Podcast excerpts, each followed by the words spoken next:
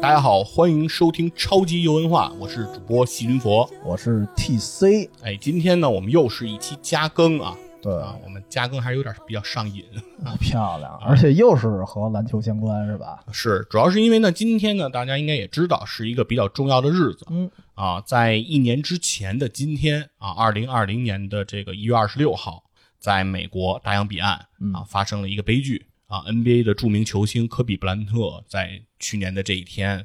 直升机失事，他和他的女儿对，啊，因为这起失事啊离开了我们。然后在这个事件发生之后呢，就是应该也是举世震动吧，对，啊，相信很多朋友呢都知道科比这个人，嗯，然后呢，也有很多朋友呢是通过这次事件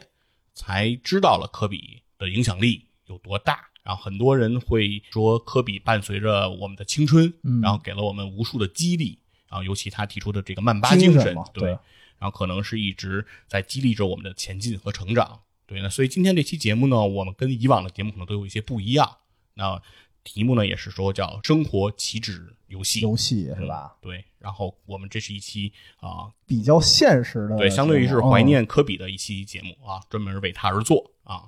如果呢是呃更喜欢听游戏向的这种内容的话，那大嗯家还是可以等到周六，游文化还是会定期的去更新自己的常规节咱目。们这属于加更是吧？对对，，这是一期额外，加料不加价，对对对，这是一期额外赠送的节目啊，就不必在留言里说我们这期节目没有聊游戏了啊，因为这期节目我们更多的肯定还是会站在怀念科比的这个角度来聊。我怎么感觉我嗯每次都是赠品节目的时候来啊？ 我我就是一附赠品，嗯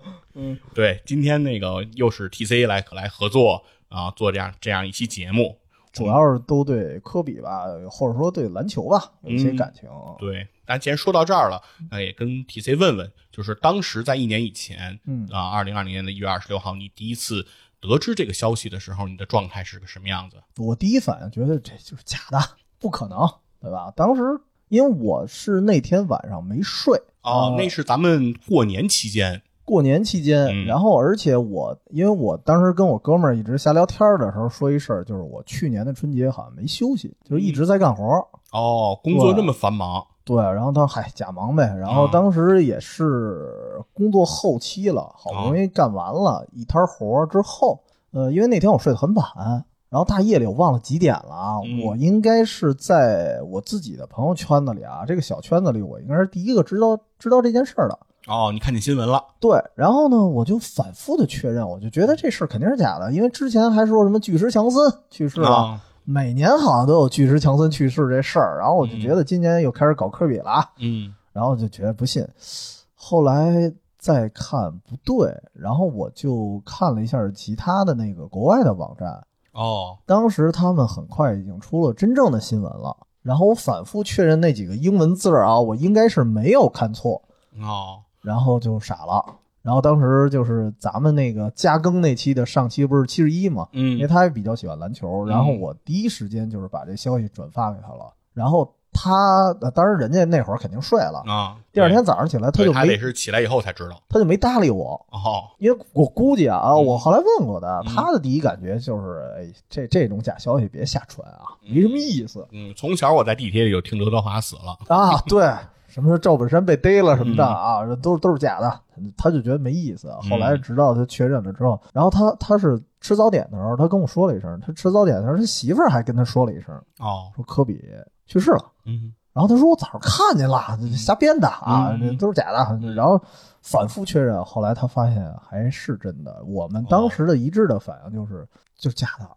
就不相信。到后来就很长一段时间，还是觉得接受不了这事儿。啊，还是一觉得这个感觉还是一种恍惚，对是吧？而且嗯我是当时是加完班儿，不是弄完的，本来挺累的了，嗯但是那天晚上是真失眠了。哦我基本上能睡着的时候，都已经能见着太阳了，见着北京四点钟的太阳了。当时这状态，你呢？我第一次就是我是等于是第一时间知道这件事情的时候啊，也是早上起来了，大概哦七八点，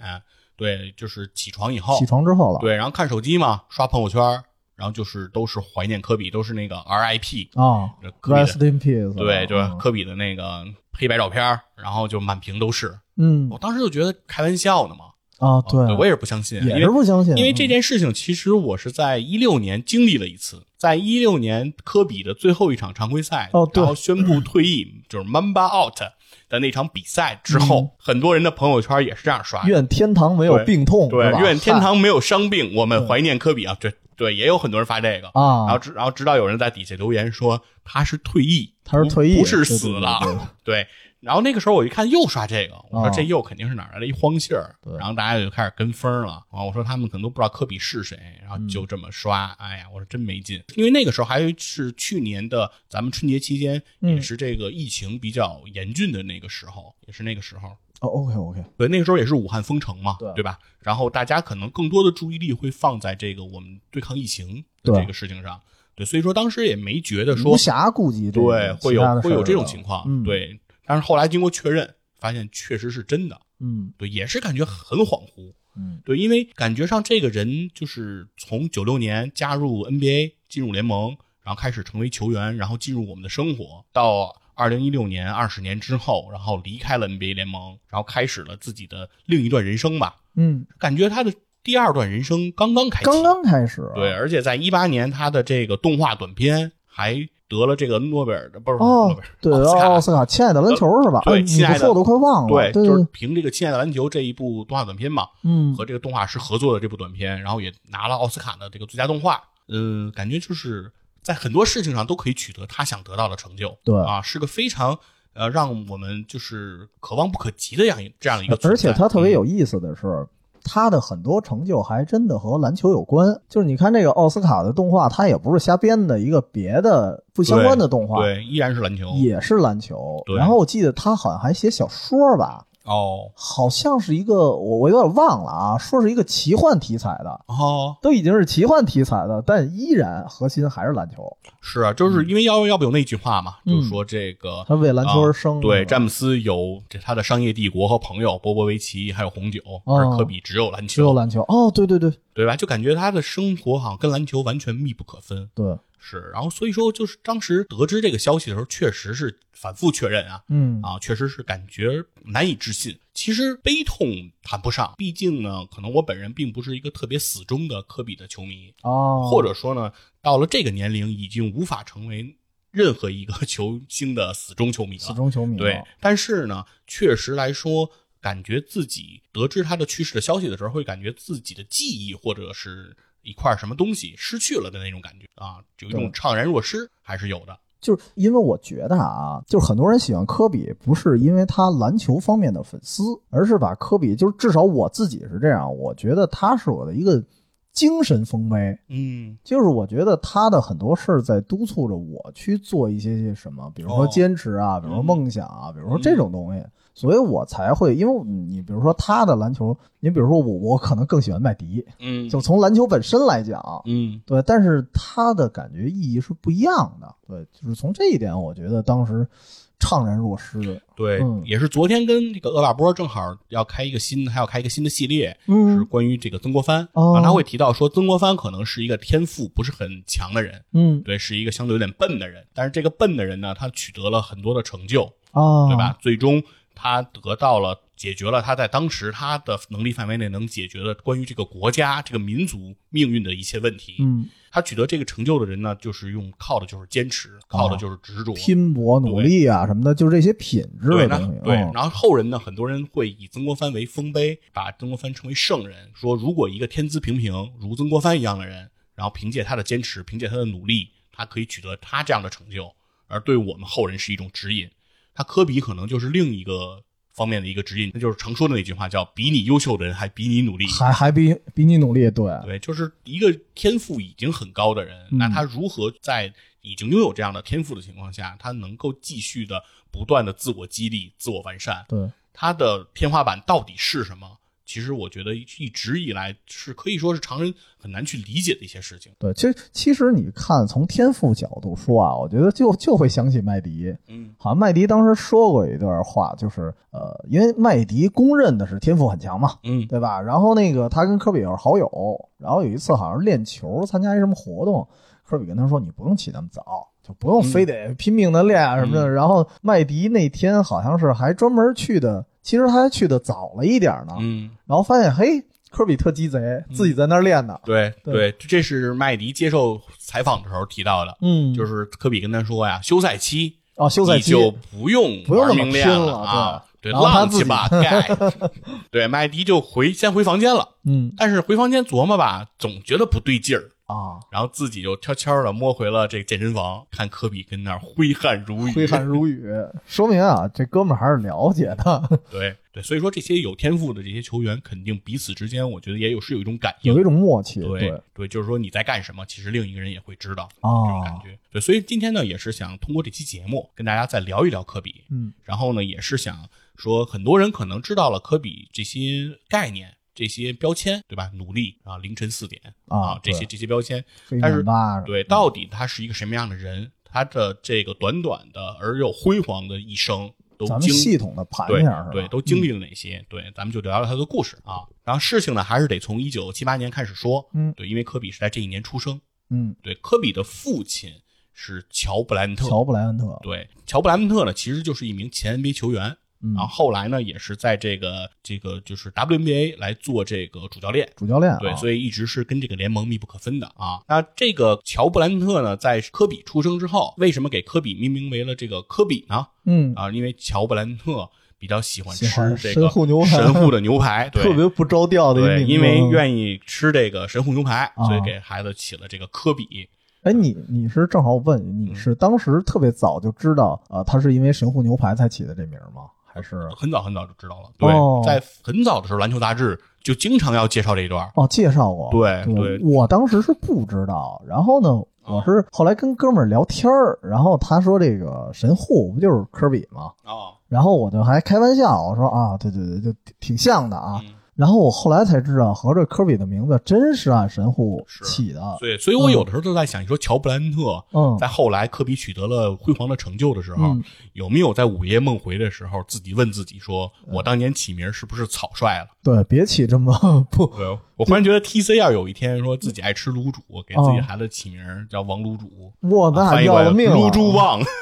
对，就尤其是感觉像是个字号。尤其是成名了之后啊，对，像一字号，对吧？嗯，是，反正是感觉姚上记什么的，对，就就对，确实这个名字起的也比较奇怪哈。特别草率，对啊特别没文化，感觉是嗯，但是我觉得这个名字也很有意思。嗯你看，在 NBA 的这些球员或者说我们叫外国人名字的时候，嗯大部分人其实我们都是喊姓儿，对吧？啊，举比如说你说 Michael Jordan，就是对乔丹，我们也是叫叫乔丹乔丹，对对。那比如说这个勒布朗詹姆斯，我们也是叫詹姆斯，詹姆斯对吧？这都是这么叫的。对哈登什对么的，对，嗯詹姆斯哈登，我们一般不叫他詹姆斯，我们对叫他哈登，对吧？但是只有科比布兰特，我们 习惯性叫他科比，还真是。而不是叫他布兰特。而且不只是咱们的习惯，嗯对其实你看一些就是采访的时候，国外那些球员也习惯叫科比，有一对部分确实叫布莱恩特啊，嗯有一部分也是叫科比。对，他的官方的，如果你看他球衣，嗯会印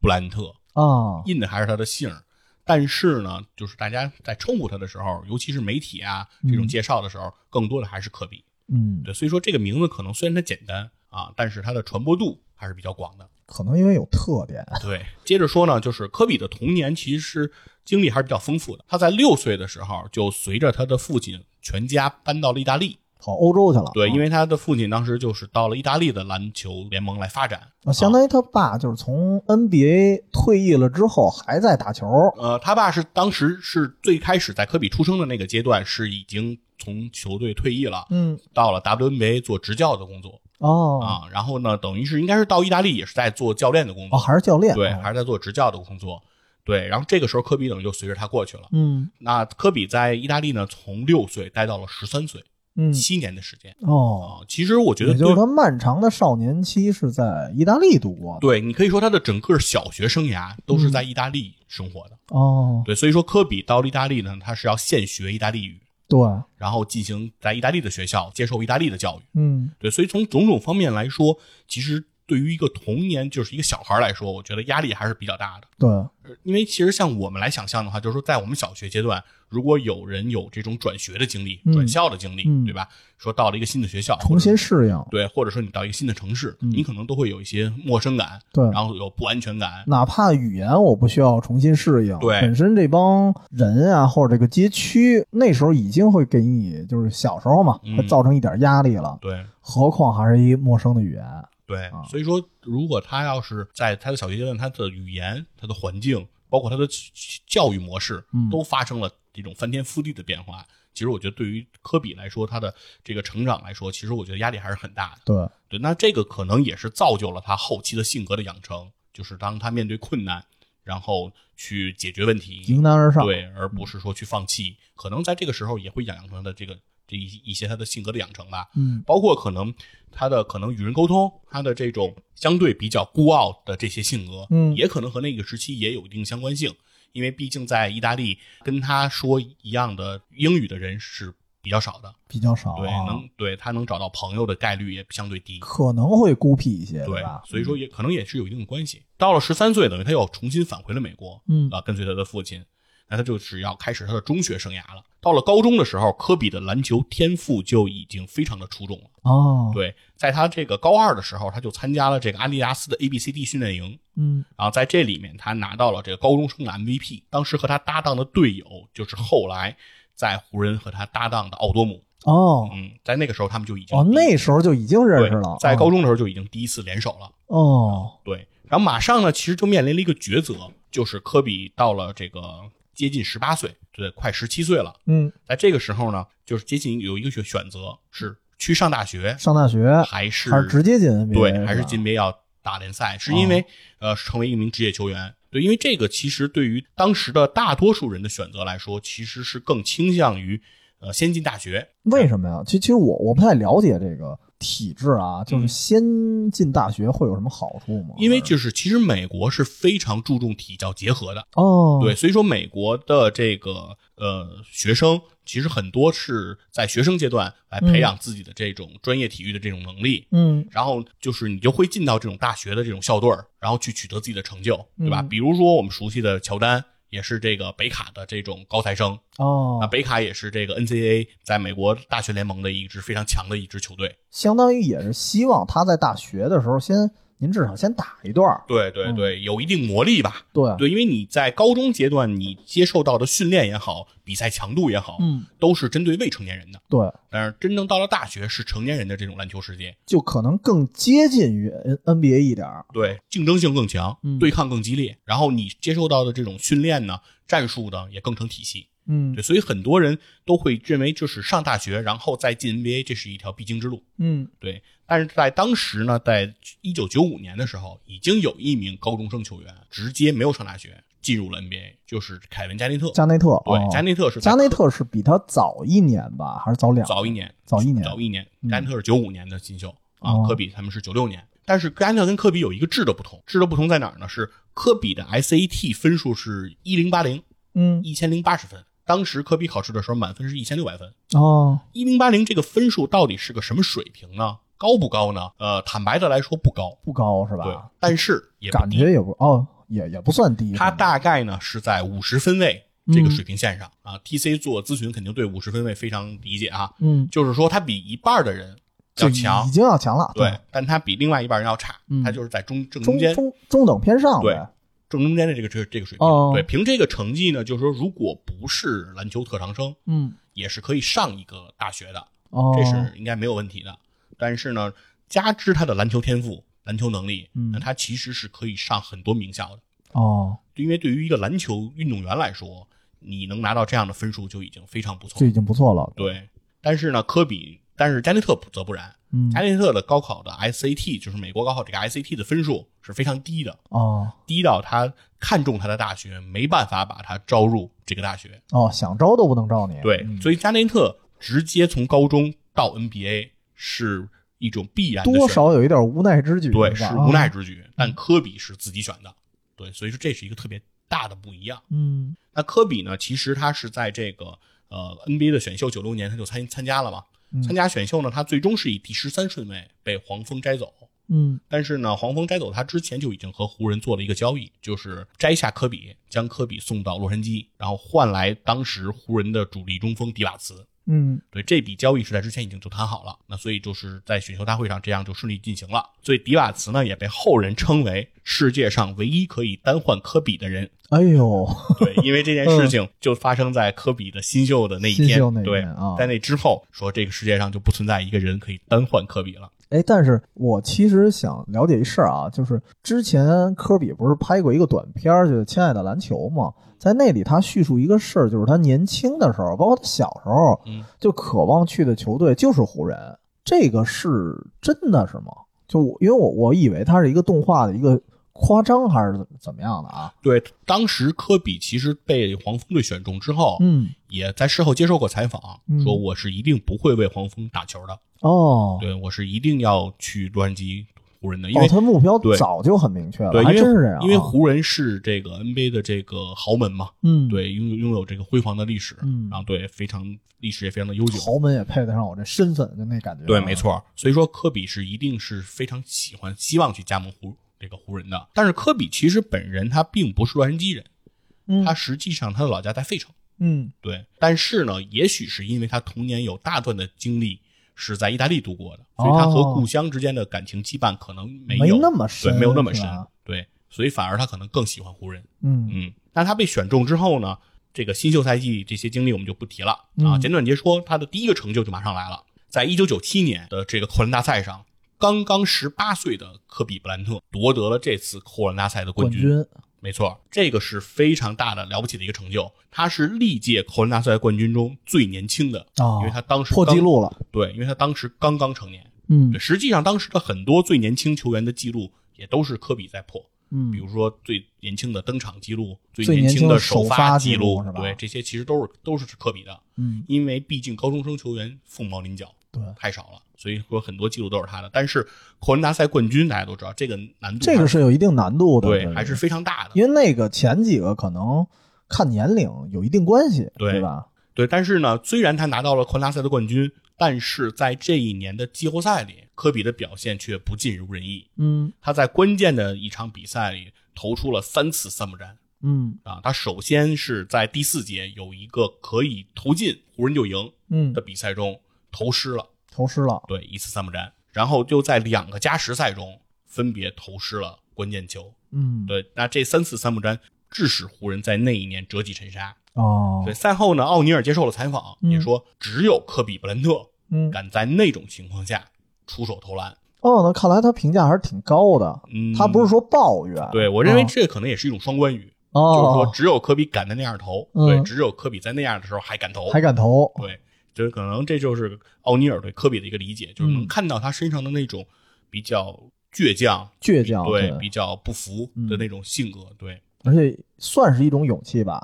没错，而且就是说，据说是在科比刚刚加入湖人的时候，在嗯九六年的时候，他第一次跟队友们见面，嗯对他的开场白就是“我是科比布莱恩特，嗯，我来这里带领大家夺冠军”。哦，就当时他他这一幕说是已经在更衣室里震惊了全队，嗯对，因为当时的球队里除了奥尼尔，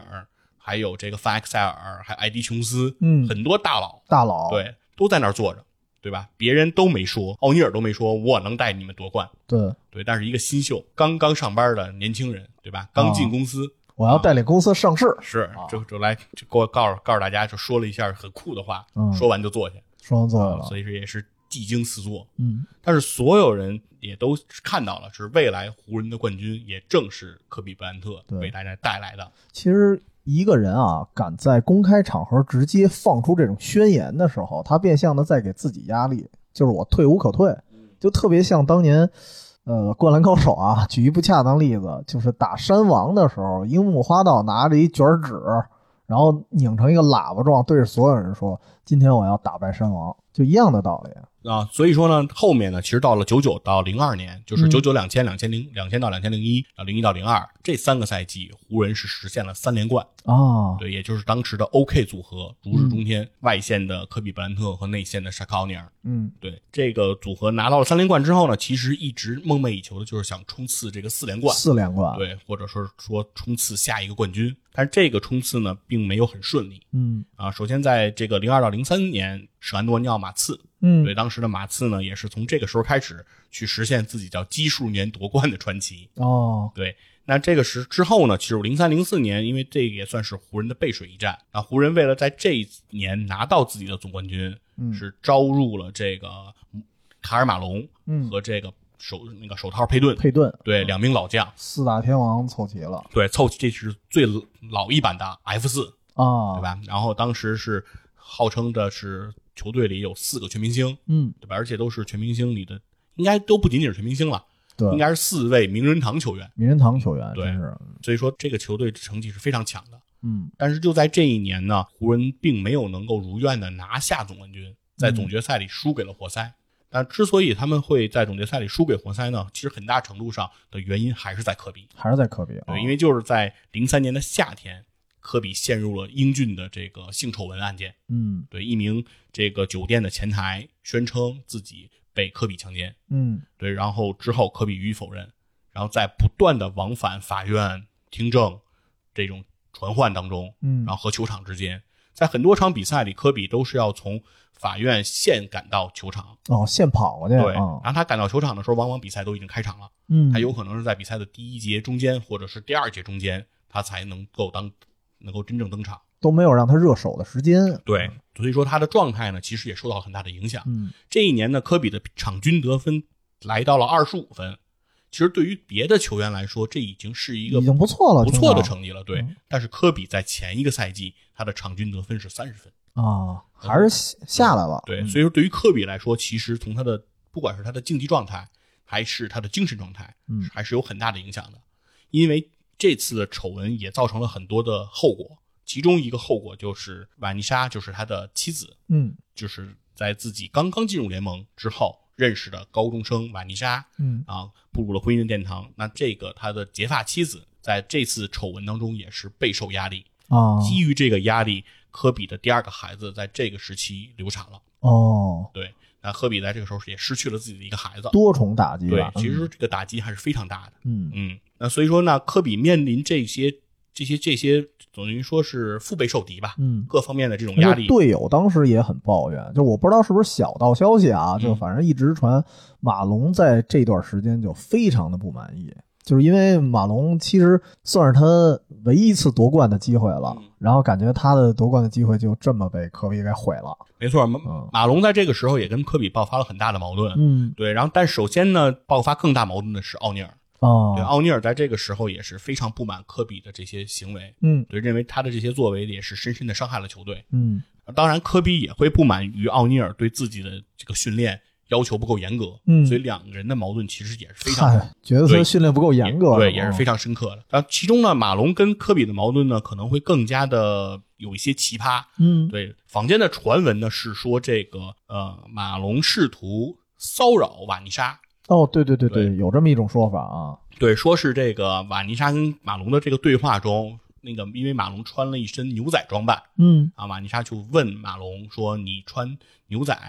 呃，那你今天的猎物是什么呢嗯？”然后这个时候马龙回答说：“我的猎物就是墨西哥 girl。”因为这个瓦妮莎是具有墨西哥血统的，哦墨西哥她血是统墨西哥爱尔兰混血，哦，对，那这个时候其实这个叫墨西哥女孩呢，也是他们湖人队里经常对瓦妮莎的一种称谓，代称是对吗一种昵称。嗯对，那这个时候瓦妮莎就认为自己深深的受到了侮辱，嗯，呃并且把这个事情也告知了科比。告诉了科比对，然啊，后科比在之后不止一次的警告马龙，嗯远离瓦妮莎，哦，对，离我的家人远一点。对，那可能马龙也就此和科比爆发了比较大的矛盾。比较晚哦，对，并且也传出过说，声称说不愿再为湖人打球。哦，对，嗨那所以说可以说是科比在这个团结队友方面，在这个时候，在这阶段还是差，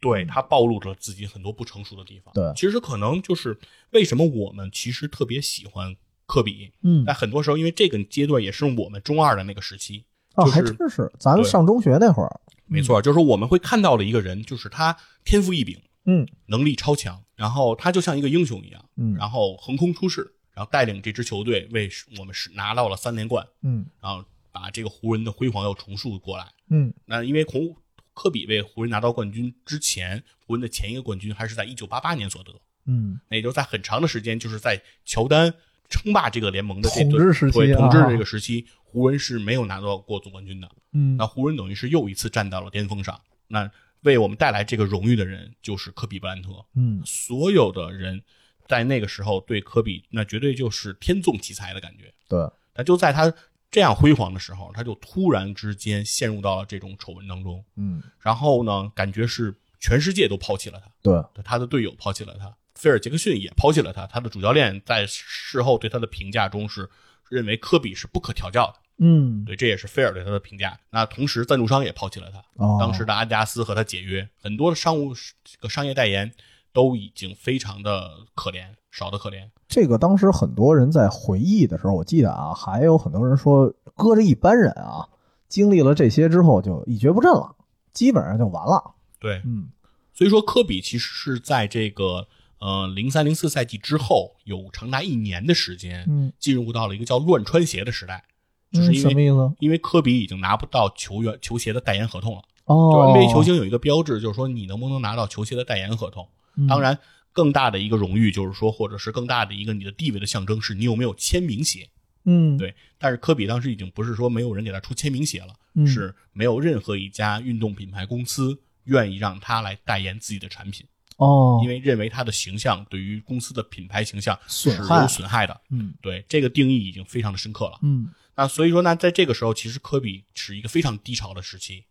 对。但是到了这个呃一年之后，到了零五到零六赛季的时候，终于耐克 Nike 终于向科比抛出了橄榄枝，哦，对，跟他签下了这个代言的合同。但是从合同的金额来看，已经比科比巅峰时候的商业代言合要同少很多要了呀，少很多很多了。嗯对，所以说科比因为这一次丑闻，他造成的经济的损失也很是大数千万来计的。嗯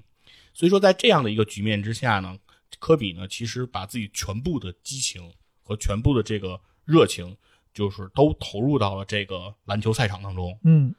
在这个两千零五年的十二月二十号，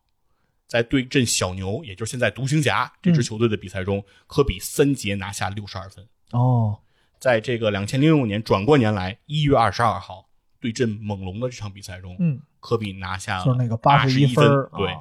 然后这个也是有一段话叫做什么呢？叫做呃战孤军嗯，六十二声溃叹，走单骑八十一刀连环。嚯啊！这个其实我记得八十一分打出来的时候，相当于是，呃，从哎当时是阿迪还是耐克的那个广告吧？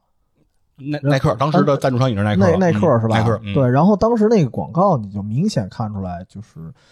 应该是要再塑辉煌了。然后当时那些广告都是有一个有点像千手观音的一个造型，在城市就是凡是啊和这个体育相关的一些那个体育用品一条街啊，像什么王府井儿，王府井儿那个北边儿不是有一个什么体育用品大楼吗？嗯。旁边儿全都是巨幅广告。是因为首先我先说一下这个三节六十二分吧，嗯听上去这个分儿低，但是它的不可复制性和难度我认为可能更大，嗯是因为比赛只有三节时间，第四节科比没有再登场，啊原因非常简单，小牛已经溃不成军，啊科比三节拿下了六十二分，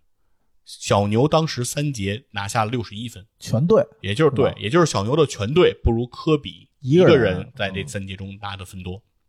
那所以说，在这这个三节之后，已经拉开了二十分以上的差距。嗯科比在第四节就没有再登场。嗯那所有人都有传言说，如果科比想创造历史，嗯，那可能在打小牛那场比赛中，他其实已经创造了，对他已经吧可以能够有机会去拿到比八十一分可能更高可能更高，更高的分数。对，但是科比没有选择继续登场。嗯，对，而到了这个两千零六年，科比在这一次比赛中，因为猛龙一直把比分咬得很紧，嗯所以导致科比要不停的输出，啊，对，所以就放开了抡了，放放开抡了啊，对，抡到了这个八十一分。这个八十一分是联盟自二十四秒规则以来嗯，的最高得分，哦，也是自这个威尔特张伯伦的那一百分之后的第第二二高高分。对对，在这个历史上，其实，在湖人队史上也是埃尔金贝勒的这个七十一分，嗯，之前是最高分。之前是最嗯对，所以说科比的这个记录呢，目前我们来看，其实，呃，后世想破这个八十一分的记录也是非常之也难。非常难，就是有多难啊？呃，因为咱毕竟是一个超级游文化，嗯是吧？嗯我正好提到一游戏里的事儿，嗯就是我在二 KMC 那个模式啊，就是这个生涯模式，我尝试过，就是特别想破他这个记录。然后呢，我试验了无数次，因为我的我那个角色球员啊，数值已经最高了，调到最高了。然后呢，我又是力量型的小前锋，就是又有一手中投，然后内线打的也还行，然后还加上很多特别牛逼的队友，这样我打的最接近的一次是七十六分儿，实在打不上去了。就这七十六分儿已经是对我来说啊创造奇迹了，好多还是靠罚球罚出来的。嗯对，然后就算这样，就觉得太难了，能打到八十一分儿，而且我觉得我好像已经几乎是打满全场了。对，这个八十一分有多难啊？嗯就是后世有一名同样为十三顺位的得分后卫德文布克，嗯，在他的比赛中试图来刷这个高分，全在全队的齐齐心帮助下，嗯刷到了七十分，啊，同时球队输球。嗨，嗯，所以说，所谓关于这个科比继承者的讨论，很多时候说德文布克在那一刻就已经输了，啊，说因为真科是，比绝不是个那个得分刷子，嗯，他的目的并不是要得这八十一分，他的对目的是要战胜他的对手。对对，就我我当时也是嘛，我刻意刷分儿我才刷到这儿，然后发现真太难了。然后到了这个零六年的时候，科比就做了一个重大的决定，嗯，就是更换了自己的球衣号码，从八号更换为了二十二四十四号。号，对，这就是在湖人退役的两个号码，嗯八和二十四。他当时这是什么目的啊？当时他是这样说的，他是说啊，当他进到这个呃联盟的时候，他其实想选择的就不是八号。哦，一开始就不是想选八号，对他当时说是他高中的时候的比赛号码应该是三十三号，嗯，他更倾向于去选三十三号。哦但是湖人的三十三号已经为贾巴尔退役了，哦，没有没有了三十三号。而当时湖人的二十四号是有主的，有主，对，嗯，是有球员的。嗯那同时呢，这科比在这个刚才提到的这个他比较辉煌，第一个辉煌阿迪达斯 A B C D 训练营的号码是一百三十四号，嗯，一加三加四等于八，哦，所以这是他选八号的理由。嚯，哦对，那所以说呢，八号呢并不是他最开始就心有所属的号就码，先凑来了，对啊，当然这里面更换号码呢，从有种说法说，从联盟的角度说呢，也有这种商业的考虑，嗯，因为毕竟科比在这个时候已经效力湖人十年了，哦，那他的号码如果一直不换的话，对于科比继续销售自己的球衣是有一定阻力的。哦，还理解一下这还件有事情这这种，对，啊从商业角度来说，因为你没有换过球队，对吗？对那我穿一个你九七年的球衣和穿一个你九九年的球没衣区和别穿一个零三年球衣，对，实质上是没有区别我的。不会买你两件儿，对我没有意义，对不对？哦嗯比如说我不会说，当然了，说如果你足够喜欢，啊对吧？你足够有钱，你当然有可能会去说每年都买。对但是这样做的人肯定是少数。肯定少数啊，对，那只有你，因为很多球员是因为会更换球队，嗯，对吧？他会嗯那个转投到其他球队，那他转投到其他球队，喜欢他的拥趸就会去买，对吧？再加上是不是你那个球衣也没有，就是像湖人队的球服没有那么巨大的变化，我也对没必要买一个全新的。对对，尤其湖人的球衣又比较稳定，对对他的 logo 啊，他的情况多多年都是不变的对，。有的队会有很大的变化，他这也没有太大的变对化，，啊那所以在这种情况下呢，换一号。啊科比也选对，这是一种商业上的讨论。嗯但是科比呢，其实对于选择二十四号也有自己自己的解读。嗯，科比的解读是什么呢？是说我选二十四号的原因是因为一天有二十四个小时，哦，然后呢在我看，来，我这二十四小时都应当献给篮球。嚯，嗯嗯对，这是科比对他的这个换二十四号的一个自己的解读。嗯对，其实，在这一年呢，也会发生了一些争议的事情。然后我们后面可能会结合着他的一些呃小的故事，然后可以接着来聊科嗯比是一个怎样的人。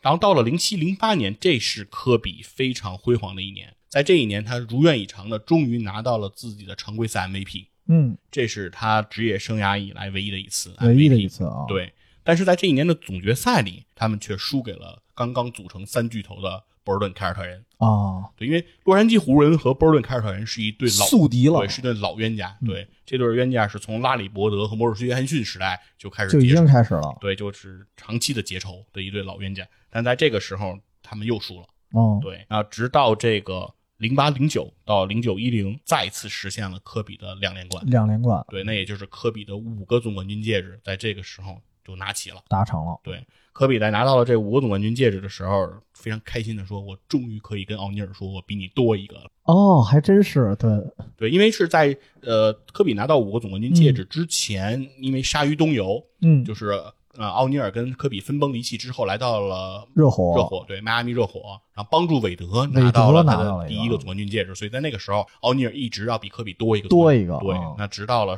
这个两连冠实现的时候，科比反超了奥尼尔。反超奥尼尔，对，那也是从这个时候开始，科比和奥尼尔真正达到了一种和解。嗯，对，两个人开始互相认同了自对方的这种伟大，对，对方的历史地位。对，在这个时候，可能两个人也达到了一种惺惺相惜吧。而且确实那时候也验证了一件事儿，就是科比，因为之前还是有些争议的，就是三连冠的时候，好像 OK 组合，大家一直觉得就是有一部分人啊，会觉得其实主导的还是奥尼尔，然后整个阵场呢，甭管说数据怎么样啊，阵场的还是奥尼尔，他是领袖。然后直到这两个二连冠，其实可以看出领袖确实是科比也可以当领袖了，对，他是真正以核心的这种老大的身份，对。拿到了属于自己的两个冠军。哎，他这个老大，就是因为现在有有些人啊，也会直接就管他叫老大，嗯也是从这个时候开始的吧？对我感觉，尤其是在八零后吧，嗯啊，或者九零初一代的这些球迷，嗯很多人称呼科比，在这个时候，对，应该也是受到了这个时期的影响。影响，因为他真正成为了老大。刚才如果我们一直引申来说，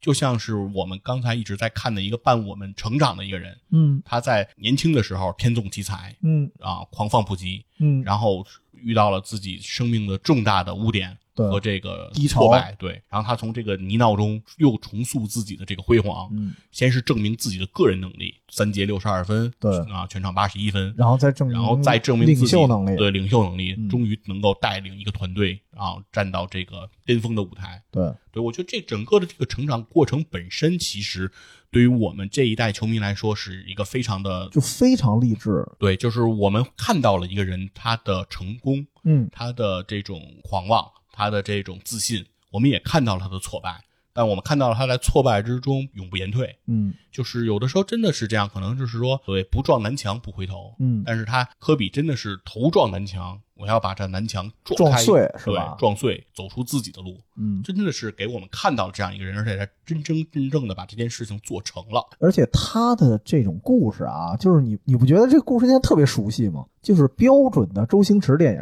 嗯就比如说食神，啊一开始我的身份就是食神，天纵奇才、嗯啊，全世界都围着我转，然后啪一下跌入谷底，然后因为一些造假也好什么什么的，跌入谷底，然后在庙街那个破地方，然后靠要饭，然后最后哎人。再一次起来了，这时候又是不断证明自己是真正的食神，然后同时也有点得道成仙的那感觉了。在最后食神的结尾嘛，你看特别标准的周星驰电影，但是只不过我们以前看的都是虚构的，而这个人是真实存在的。对嗯，而且这个人的传奇呢，并没有因为这五连冠而终结。嗯他在二零一四年其实又遭遇了自己人生的最后一次大伤，，大伤啊。对，他的跟腱断裂导致他的赛季报销，嗯，但是他并没有就此而放弃自己的职业生涯。还是想再试试。在一四一五年，当他第十九年嗯带领洛杉矶湖人出战的时候，他已经是这个联盟连续代表一支球队出战年头最长最的，长的一个人了，对是吧？就是一个人一座城。嗯对，真的实现那句话，择一城终老，叫落成一条街，问问谁是爹。 漂亮。对，确实是这种这种符号化已经和这座城市融为挂一体钩了对，对融为了一体的感觉。我想起一事儿，就是他退役的时候，那个地铁站是改改成了叫科比站，嗯，对，就暂时的啊，临时改成科比站。没错。所以说，科比等于是其实在他的生涯中是遭受了无数次这种大伤。嗯对，尤其后后来其实说的跟腱断裂是导正导致他这个叫这个赛季报销的时候，后来他的肩膀也受到过再一次的伤病，啊，所以最终导致他在二零一六年选择了退役。那是因为他已经深深的知道他的身体已经不真能扛够不住了这回啊。对来继续这个强度的比赛了，嗯而并不是说不能进行 NBA 联盟这个强度的比赛，嗯，而是不能进行科比布莱恩特强度的比赛了。哦，因为科比·莱恩特的这个强度和要求是更高远超 于对对所有 NBA 球员的，嗯所以说科比清楚自己的意志无法通过自己的身体来表达的时候嗯，哦他选择了离开。离开对，所以他在那一天他喊出了 “Mamba out”，啊，对，然后给了我们一个伟岸的背影。对，对，就咱其实就是会发生在那一天的这个时候。嗯，对，所以说从那个时候开始，可能科比更多的会是一种精神符号，对来影响我们。对，所以说后面可能我们就聊几个他的小故事吧，嗯，来说一说这个科比带给我们的这种精神的影响，以及科比的这种复杂性嗯，啊。那首先呢，就是关于曼巴精神的一个小故事，是事情是这么说的：说在零七年的时候，也是一个天才球员嗯，叫 O.J. 梅奥，哦，然后这名球员呢，当时非常崇拜科比，特别希望自己未来能够达到科比的高度，嗯，于是他就和科比布兰特相约，说我们能不能一起练球？嗯，啊，科比说，不是相约单挑是吧？对对，但挑的是另一名啊，天才球员。对对对对对，到时候再说，嗯对，然后呢，这个时候呢，科比呢就觉得年轻人嘛，嗯既然想向我学习，那我还是要敞开怀抱，嗯然后说好啊，我带你一起训练吧。嗯然后让欧迪梅奥说好，说然后科比并且补了一句说，我明天三点来接你。嗯，欧振梅奥非常的兴奋，啊想明天下午三点我就会和科比布兰特一同训练了。啊，对，还想一下，哎，我中午应该吃什么呢？ 对，然后欧振梅奥啊从两点半等科比等到了五点半，啊，科比一直没来，嗯，欧振梅奥非常的郁闷嗯和非常的失落，啊觉，得科比是不是忘记了自己？哦，对于是以为被在放鸽子了，，对于是在晚晚上给科比打了一通电话，嗯，呃，对不起，科比，你是不是今天忘了来接我了？啊，哦，我在家一直等你。嗯，科比说我去接你了，哦但是你没出现，你没出所以现，我走了。欧振梅奥说不可能，嗯，我全天都站在门口，嗯我一直在等着你。科比说，我说的三点是早上三点。早上三点，对，和这个就是一个关于 OJ 梅奥的这个特故事。特别嗯郑渊洁， 对，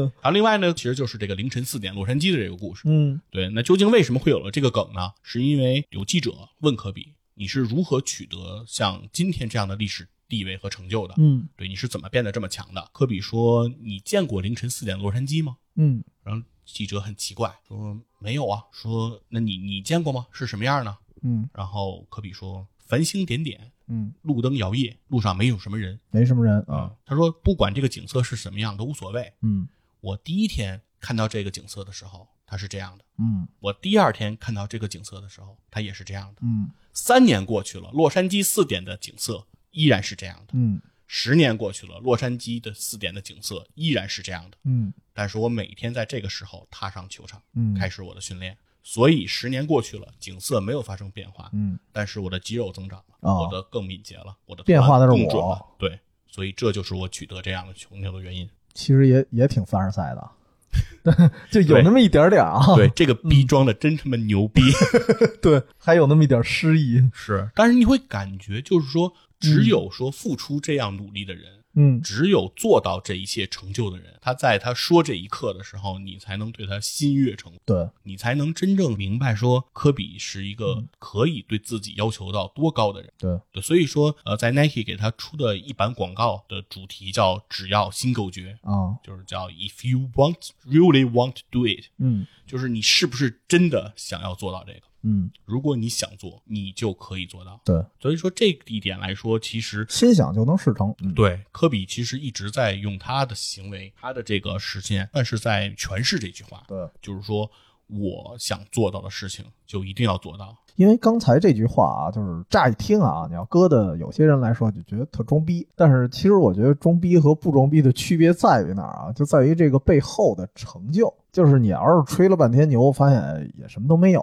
然后其实肌肉说白了可能也没增长，然后其实这句话其实就是装逼的。对，但是以科比来讲，一是他的成就，二是他在场上的表现，他可能成就啊不一定有那么高，嗯，对，就是如果他后头没有那个两连冠，嗯我觉得大家对他的看法依然是不会特别大的改变的，因为他在过程中他做到了这些事儿了。嗯对。其实呢，那后面可能就再再说一些其他的小故事。嗯啊，可能更多的呢，可能会再诠释一下科比这个人的复杂性。啊，科比是一个好胜心极强的人，对，是一个对自己要求极为严苛的人。嗯但是科比在球场上并不是一个谦谦君子。嗯对，在这个两千零六年的时候，其实科比被多次禁赛。哦对，在两千零六年的时候，他首先因为肘击吉诺比利嗯而禁赛，之后他又肘击了森林狼队的贾里奇，哦最后他肘击了科沃尔，连续的因啊连为续肘肘击啊击被禁赛。好对，因为每一次联盟都会诊断他的这个呃动作，嗯，然后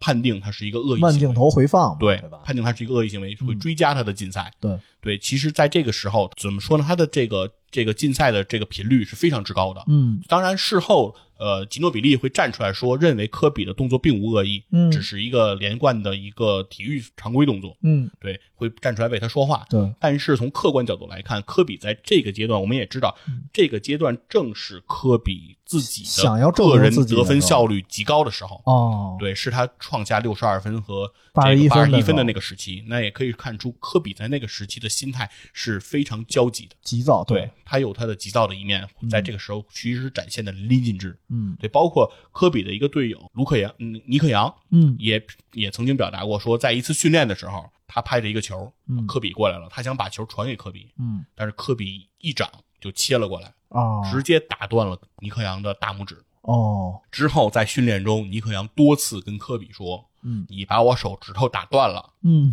你把我手指头打断了。然后”呢但，是科比无动于嗯衷，无动于衷啊说给尼克杨传的球力量极大，啊尼克杨接这个球异常的痛苦。啊然后尼克杨多次把自己的手举到科比面前说：“嗯我手指头都断了，嗯你轻一点，老大。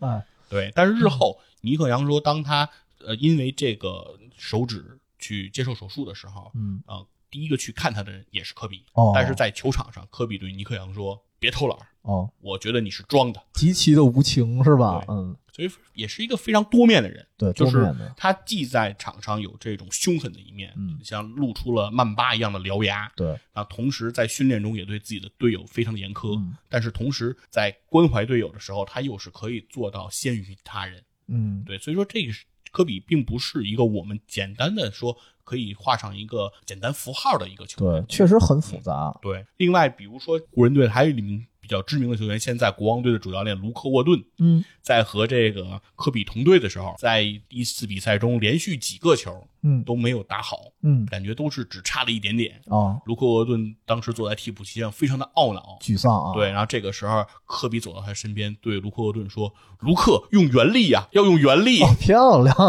哦，就突然特别中二是对吧？，就是因为科比和卢克沃顿两个人本身都是《星球大战》的粉丝，哦，新战粉，对，嗯而那个卢克沃顿的名字又叫卢克，卢克嘛，对，对，天行者卢克嗯，啊，要用原力啊，卢克。哦所以说，科比的并不是一个缺乏幽默的，对，对，我们可以看到，其实他是一个很丰富的人。嗯他的这个生活中，可能我们更多的时候会去强调了他凶狠，会去强调他狰狞的那一面，对，对。但是更多的时候，他可能还是一个呃，比我们想象中更要复杂、更要多面的人。其实我现在去回望科比这个人啊，就是因为现在很多人把他绰号里为黑曼巴，嗯其实我更愿意把小飞侠和黑曼巴给综合在一起。嗯他原来是那种有一种快意潇洒的感觉，就是小飞侠那个时代啊，嗯就包括这个名字所含有的那个意义。然后黑曼巴确实是带有这种凶狠，然后獠牙的感觉。但是我觉得他这人，就从你刚才的表述来说，其实这两个绰号都不能单一的使用，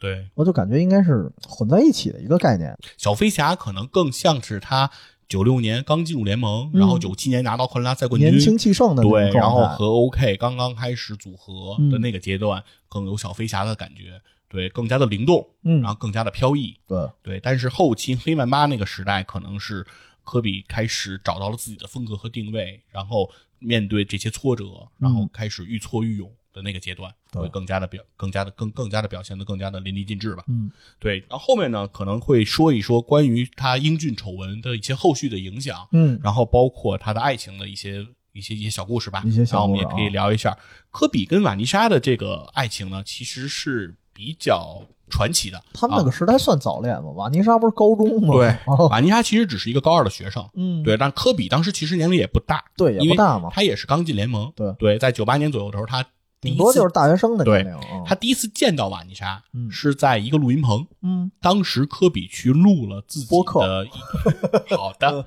对，科比当时去录了一个节目，不是科比嗯去录了自己的一张说唱唱片哦，啊，但是众所周知，对科比知道并没有发行过自己的说唱唱片。因为实在天赋不 够，对这方面天赋就算了。对啊，这这方面还得看励志导。对啊、那个科比呢，去录自己的这个说唱唱片的时候呢，见到了瓦妮莎，因为当时他是在给一个 MV 做伴舞，嗯然后科比呢就被这个女孩打动了，然后非常的喜欢这个女孩，然后两个人就进行第一次的见面，嗯然后科比对对方自我介绍说我是科比布兰特，嗯，然后瓦妮莎回应他说我是瓦妮莎，哦，对，自此两人开始约会。约会对，并且在这个阶段之中呢，瓦尼莎已经开始到斯台普斯去观看湖人队的比赛了。哦，对，但是并没有公开两个人的关系。嗯，在这段关系当中呢，其实是不被任何人看好和祝福的。科比的家人并不支持这件婚姻，为什么呀？因为科比的家人希望科比找的另一半是一个非洲裔的美国人。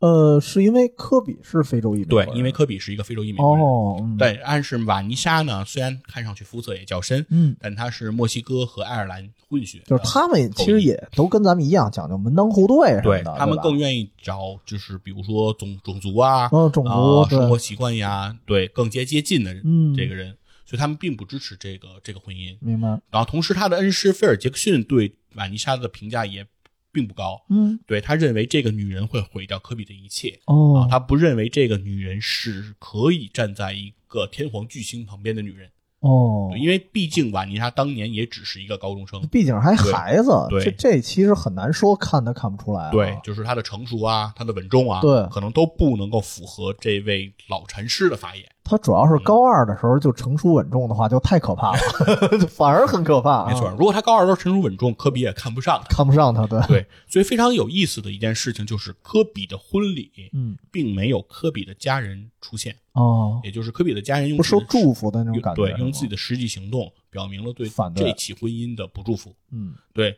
但是科比和瓦妮莎呢，对自己的爱情是非常的笃定忠，贞的啊，对他们笃定到说什么程度呢？就是科比跟瓦妮莎结婚，并没有签订婚前财产协议。哦，那也就是说，科比的全部的财产，瓦妮莎都是可以，如果发生离婚，嗯都是可以分走百分之五十的，哦对，，因为是没有这个财产协定的。明白，嗯，那所以说并不能确定哪一部分是婚前，嗯哪一部分是婚后。那所以说这个其实也是一个科比对于瓦妮莎来说非常郑重的一个决定。那同时呢，瓦妮莎呢也在这次英俊的这个丑闻中给予了科比最大的支持，嗯，在全世界都与他背道而驰，在只全有他不离不弃，对是吧，？在全世界都都与他为敌的时候，嗯瓦妮莎依然站在他身边。嗯瓦妮莎告诉了全世界说：“我相信科比，我相信我的丈夫不是强奸犯。”嗯，对，哪怕当科比已经承认和对方女子确实发生过发这种生，了性关系，嗯对的时候，瓦妮莎依然去希望原谅这个人，嗯对，然后科比也成功的得到了瓦妮莎的原谅。嗯，那所以说，在这两个人的爱情当中，其实我们还是看到了很好的一面。对，而且中途还经历了，刚才你说还经历了一次流产，对，其实对于一个母亲来说啊，就不只是妻子啊，对于母亲来说，应该她自己的打击应该也非常巨大的。没错，嗯是的。但是呢，这个婚姻呢，并没有一帆风顺。嗯，啊，世界上可能没有说王子和公主从此过上了幸福的生啊活没那羞么没简臊的，对，就对，没有这么简单的故事。嗯，故事可能很多时候都是很复杂的。也跌宕起伏的。对，所以说到了二零一一年，实际上瓦妮莎是曾经提出过离婚的。嗯，对，瓦妮莎向科比提出了离婚，不希望和科比继续维系她的婚姻了。啊，对，然后这个时候科比真正的感受到了失去瓦妮莎的痛苦嗯和懊悔。然后科比做了一件事情是什么呢？因为瓦妮莎非常喜欢听钢琴曲，嗯，科比没有音乐基础。别告诉她去学钢琴去了。是的，哦科比在二零一一年开始学习弹钢琴，但是科比选择的方式并不是去上钢琴课。嗯科比认为，坐着听课学会弹钢琴这件事情太容易了。嗯，科比选择的是听曲学弹钢琴，所以科比就在无数次听《月光曲》的过程中，哦自己在钢琴键盘上去摸索，哦，最敲终到底哪个键是吧？，对是哪个音，哦，对，听到哪个音，然后弹哪个音，听到哪个音，弹哪个音，对，那就说明嗯乐感还不错。对，，就用这样的方式学会了《月光曲》。他是不是拍雪碧广告的时候偷着跟周杰伦学的 呀？啊，具体就不清楚了哦啊，但至少是他学会了。嗯而且科比告诉别人的是说，就是那句话，只要心够绝啊啊，，你 really want，嗯你如果真的想把它学会，那你就能把它学会。对，但是说唱依然不行，对，因为对这是靠肉嗓子。对，嗯所以说科比呢，但是在因为他是通过听曲学月光曲，嗯所以他在这个过程中听了无数遍，嗯，在他学弹的这过程中，也是无数次的加深对这支曲子的理解，嗯，然后对爱情的理解，然后对于婚姻的理解。哦，对，那所以说，在他终于学成的时候，其实也是他对整个这段感情理解上升了一个层次的时候。哦，对，在这一刻，瓦妮莎也最终选择了原谅他，嗯并且重新接受他，嗯两个人又继续。可以冰释前嫌。嗯对，所以说这个故事可以说，科比不仅仅是对待篮球是这样的一个态度，他可能对待他生活中的事情，对待他的感情，嗯他依然是这样的态度。他可以与全世界为敌，嗯然后他可以呃不顾一切，然后他可以说呃，当他知道他想要什么的时候，嗯去不顾一切的去挽留，不就顾一切地非去常争取的，嗯，认真专注，或者说对嗯说非常的专注，然后不计成本的去来投入，对，对，这可能就是科比的这个个性所致。嗯对，所以说在他退役的那一刻，他依然说是瓦妮莎是他最爱的女人、嗯啊，瓦妮莎是他的女王嗯啊，他能够取得这样的成就，是因为马尼莎的支持。对，所呃以我们可以看出来说，啊、无论是在去年的今天，当科比逝世的消息出来的时候，嗯啊，瓦妮莎的痛哭，然后对于这个家庭的这种打击，嗯我们可以看到，其实呃，科比跟瓦妮莎的感情依然是很深厚的。对，对，然后我们也能够感觉到，就是说，呃，尽管出现了这么多的风风雨雨，嗯但是两个人可以依然的坚持嗯啊，也是我们可能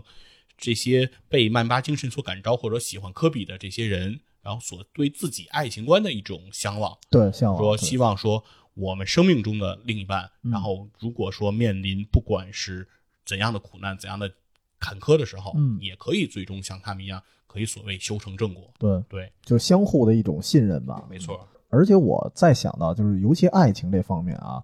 你说如果一个刚进联联盟啊，一个大学生年纪的人，确实很难相信他会走得很长久。再加上一是他那会儿年轻嘛， 再加上后来 NBA 的这个诱惑啊，实在是太多了。嗯就是那个啦啦队不是都不许让他们跟球员有接触吗？对，就是因为这个原因。但是在这个过程中，对，中间虽然中间出的出现了很多问题啊，但是最后还能坚持在一起这么久，其实已经很难得了。是的，然后最后呢，其实嗯再说回来，嗯就是这起英俊的丑闻对科比的生涯依然还是有着影响，嗯即便他退役之后，英俊的丑闻依然在影响他的人生。啊就是在二零一八年的时候，因为《亲爱的篮球》这部动画短片嗯获得了奥斯卡奥斯卡最佳奖嘛最佳短片，对，应该是有一个电影节，嗯当时是把科比招去，嗯希望科比来出席充当评委。嗯但是就是因为这个英俊的这个丑闻，所以导致科比哦，评委这个位置是有条件的，是吧？，对哦被取消了，因为外界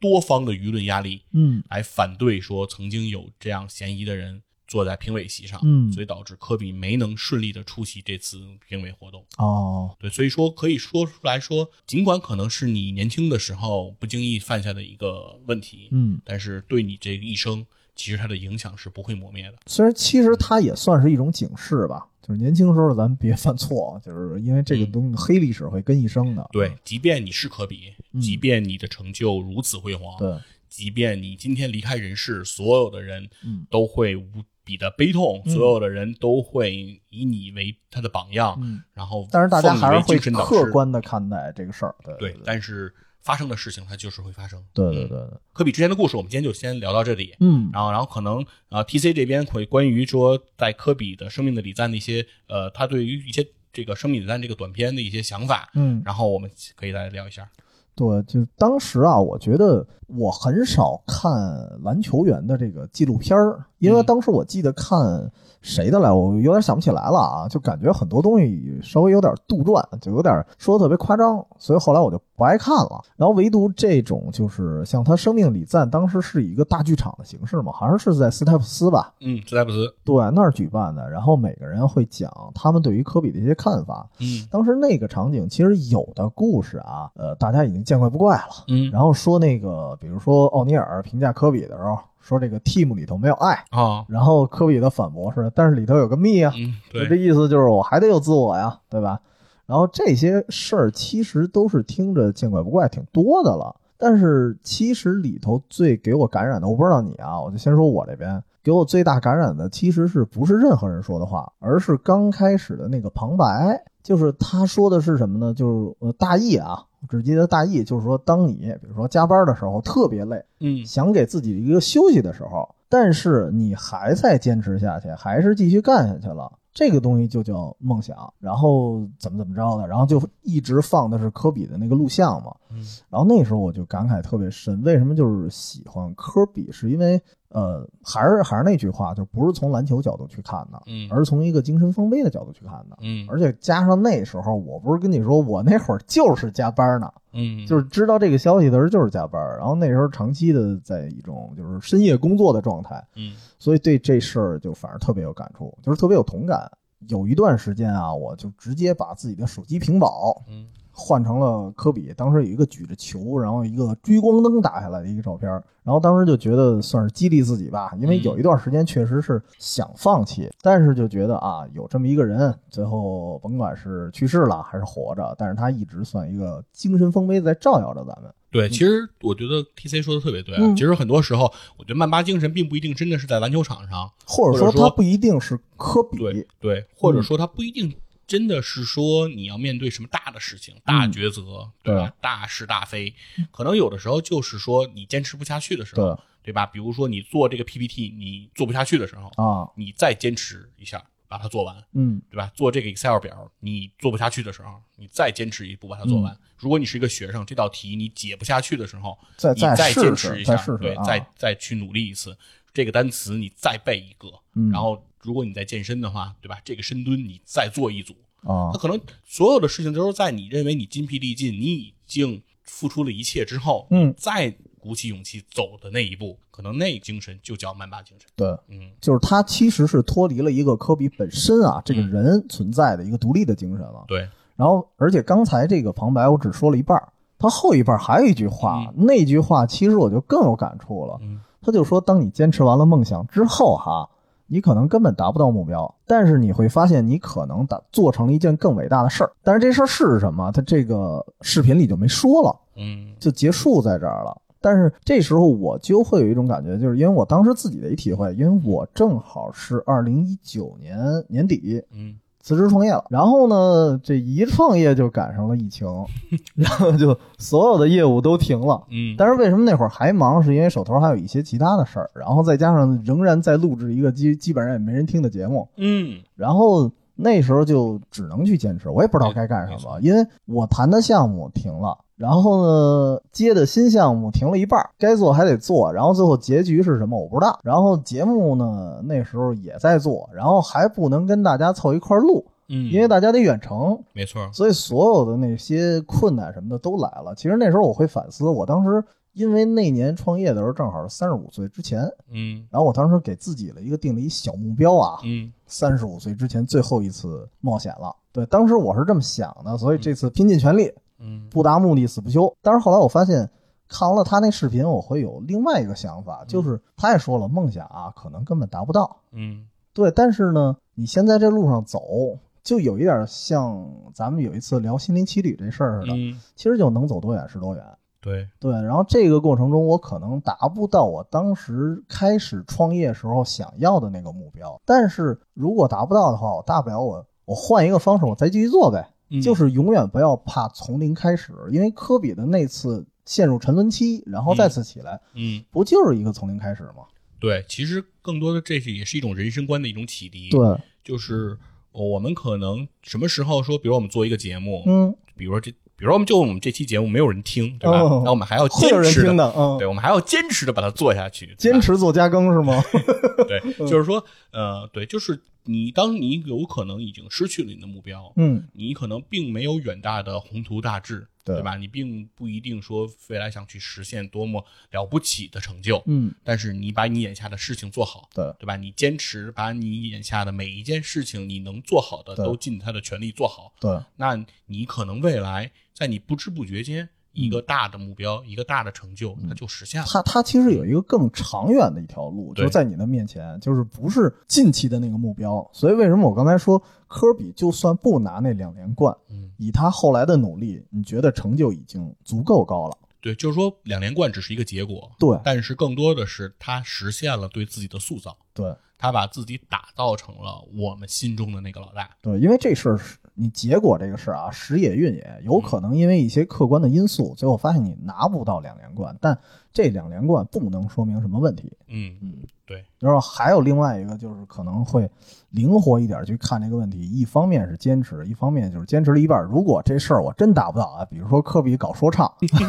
他确实没戏，但是、嗯呃，我忘了是谁说过一句话，就是永远不要害怕从头再来。嗯，对，就是无，而且无论多大岁数，所以我当时就特别想把我那朋友圈撤回，什么三十五岁之前，只要还活着，嗯就是你永远能从头再来，生命不息，折腾不止。折腾不止。哎，嗯，对，那好吧，今天我们对于科比的这种纪念也好，嗯，啊，这期加更的节目也就是即将到了尾声对，啊，我们呢也是呃把我们所想说的吧，和嗯我们对于科比的这种理解，以及曼巴精神，我们认为能够对大家起到的一些帮助吧，嗯，然后讲给了大家，对然后大家自己可以去选择性的吸收。各取所需吧。对对对，嗯你觉得有道理就有道理，你觉得没道理就是扯淡。然后就喷我们。啊，对，没有问题。那最后呢，就是用一段词，嗯来做我们今天节目的收尾，嗯啊，是十七秀选锋芒线，十八扣篮夺冠，少年持烛欲逆天，狂澜独臂力挽，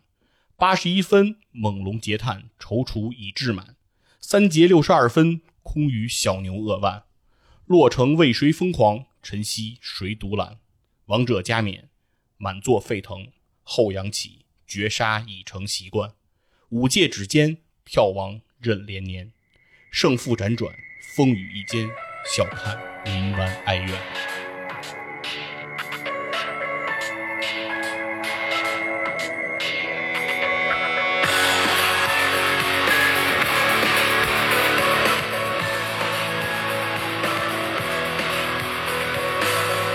Tired of being what you want me to be. Feeling so faithless, lost under the surface. Don't know what you're expecting of me. Put under the pressure of walking in your shoes. Every step that I take is another mistake to you. Caught in the undertow, just caught in the undertow. I've become so numb, I can't feel you there. Become so tired, so much more aware. I'm becoming this. All I want to do is be more like me and be less like you. Can't you see that you're smothering me? Holding too tightly, afraid to lose control. Cause everything